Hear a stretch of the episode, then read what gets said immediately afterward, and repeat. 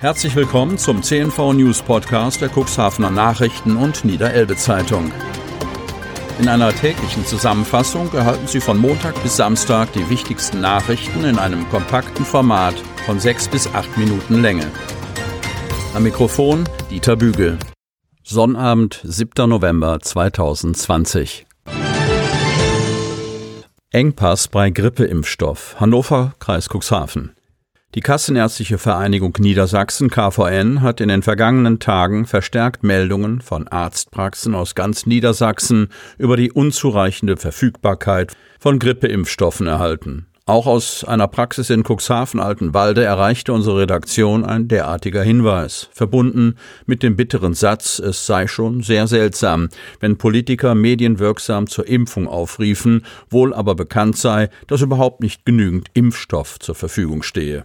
Aus zahlreichen niedersächsischen Städten und Gemeinden melden Praxen, dass keine Impfstoffe mehr verfügbar sind und dass von den Apotheken auf absehbare Zeit auch keine Bestellungen mehr entgegengenommen werden, sagte der stellvertretende Vorstandsvorsitzende der KVN, Dr. Jörg Berling, am Freitag in Hannover. Vor dem Hintergrund der Corona-Pandemie hätten unterschiedliche Aufrufe zur Wahrnehmung der Grippeschutzimpfung zu einem wahren Run auf die Praxen geführt. Fakt ist, dass die insgesamt geplanten 2,5 Millionen Impfdosen nicht einmal dazu reichen werden, ein Drittel aller Menschen in Niedersachsen zu impfen. Streit in Cuxhavener Parkanlage eskaliert. Cuxhaven. Blaulicht am Rathaus in Cuxhaven am Donnerstagabend.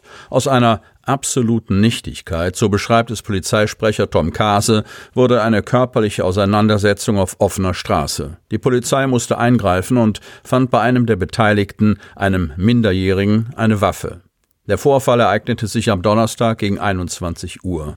In einer Parkanlage am Rathaus seien zwei Brüder, zwei Jugendliche aus Cuxhaven im Alter von 15 und 17 Jahren, auf einen 55-Jährigen mit seiner Freundin getroffen. Nach bisherigem Kenntnisstand gehen die Ermittler von einer Zufallsbegegnung aus, erklärt Polizeisprecher Kase.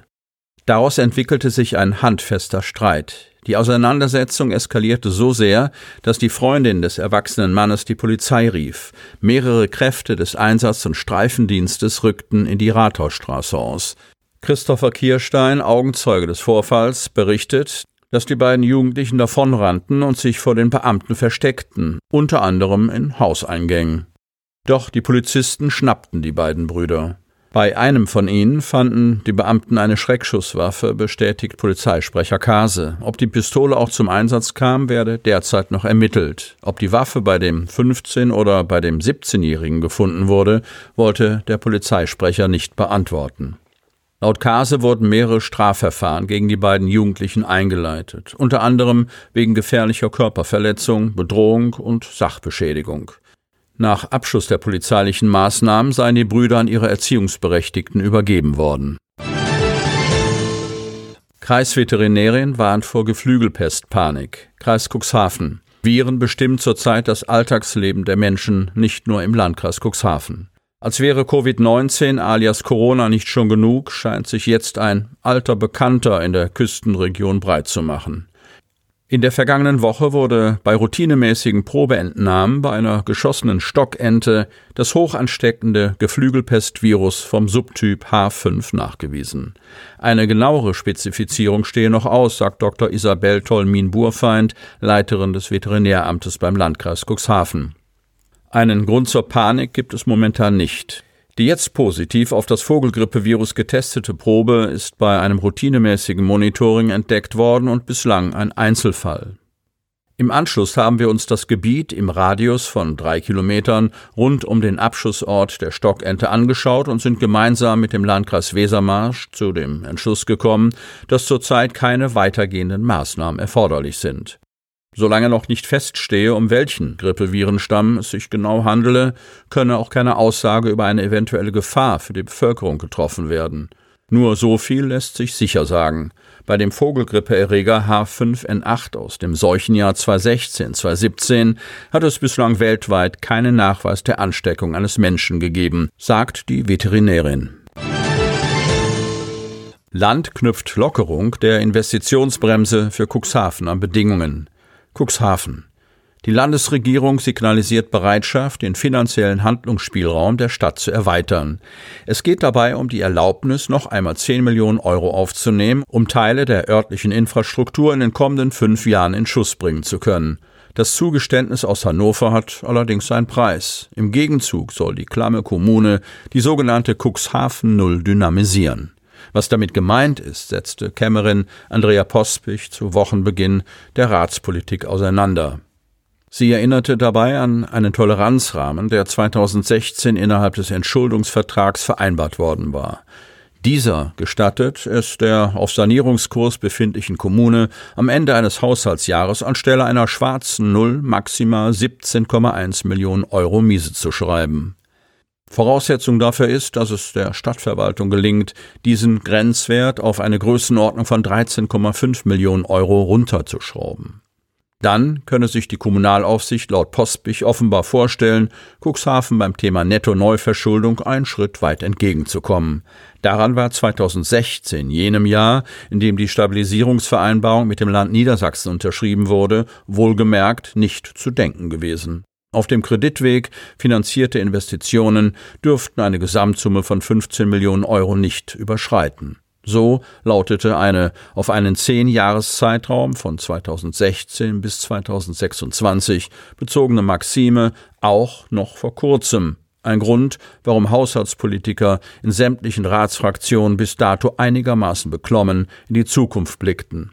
Ist doch besagter 15 Millionen Freibrief bereits zum heutigen Tag mehr oder weniger erschöpft, der Sanierungsdruck in der Stadt trotzdem weiterhin immens. Fachbereichsleiterin Annalena Hesse erwähnte in diesem Zusammenhang Investitionen im Schul- bzw. Schulsporthallenbereich, sprach von der digitalen Infrastruktur, aber auch über die räumliche Situation bei mehreren Ortsfeuerwehren.